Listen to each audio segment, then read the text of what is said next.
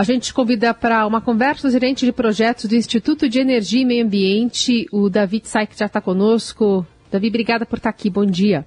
Bom dia. Davi, estava te apresentando como gerente de projetos do Instituto de Energia e Meio Ambiente que fez essa pesquisa.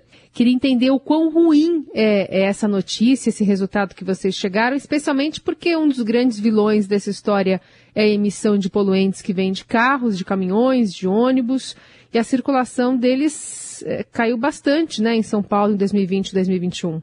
Bom, é, é de fato um problema grave, né? O que nos inspirou a realizar esse novo estudo foi o lançamento, em setembro do ano passado, da atualização das recomendações da Organização Mundial de Saúde com relação a concentrações seguras de poluentes no ar, né? Concentrações é, que, ao serem limitadas, protegem a saúde da população.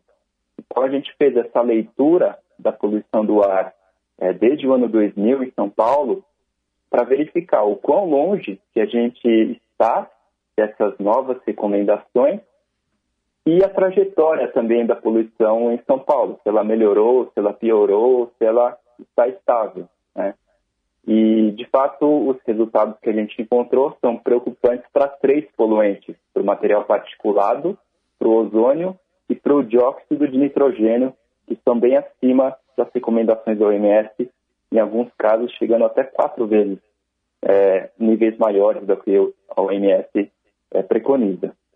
Davi, para você ter uma ideia da poluição, estava vendo no estudo de vocês que a, até no pico do Jaraguá a poluição está acima do, do, recomendado? Sim.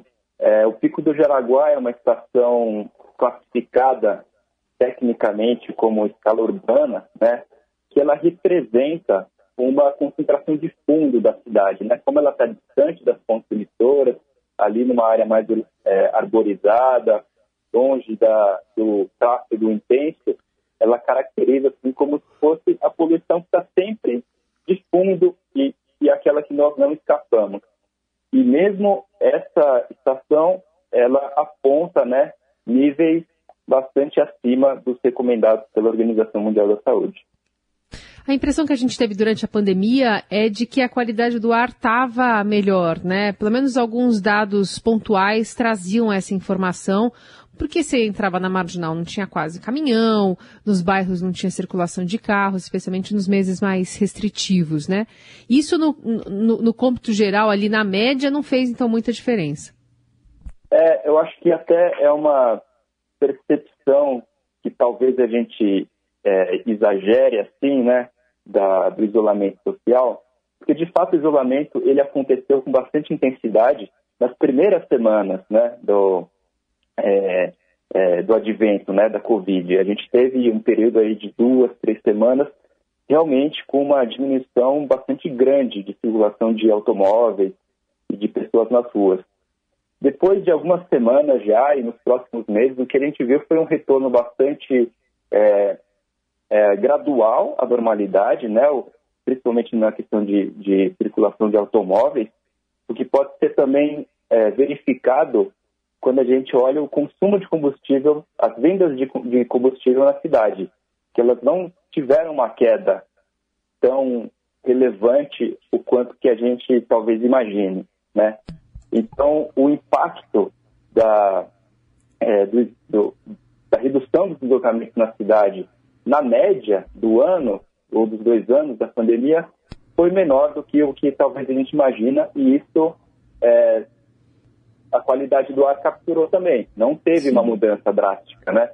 Nas, naquelas duas semanas ou três semanas de restrição, de fato, né, surgiram vários estudos que a gente viu, teve uma poluição é, reduzida bastante, de maneira bastante acentuada, né?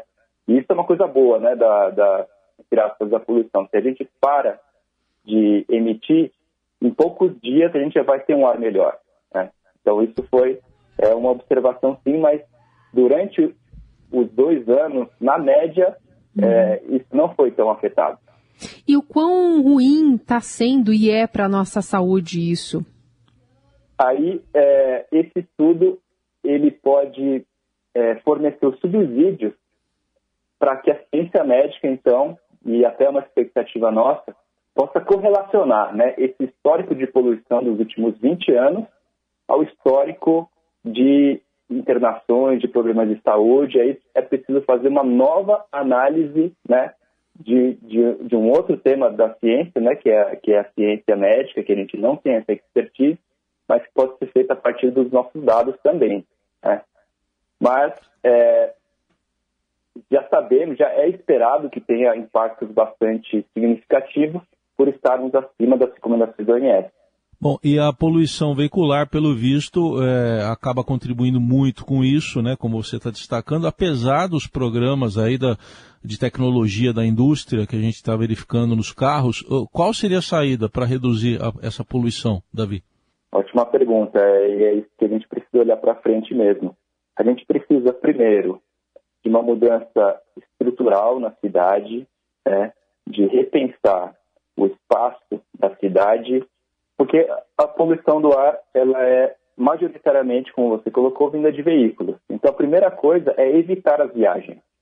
Então, a gente precisa pensar num espaço urbano que distribua melhor as oportunidades de moradia e trabalho, né? Então, as pessoas não precisem se deslocar dezenas de quilômetros para chegar no seu local de trabalho. Em segundo lugar, a gente precisa usar modos mais eficientes de transporte. E aí eu estou falando de priorizar o transporte público coletivo, né, ônibus e metrôs, em detrimento do transporte individual, que por passageiro transportado polui muito mais do que o transporte público. E aí também tem o papel do transporte ativo, né, da caminhada, da bicicleta, que, que é, não poluem. E por fim, a gente precisa também apostar no desenvolvimento tecno tecnológico dos veículos, né? Além da poluição do ar, a gente tem o problema da emergência climática e, e os estudos no mundo já mostram que a gente precisa fazer uma transição energética para tecnologias é, que não emitem gases de efeito estufa.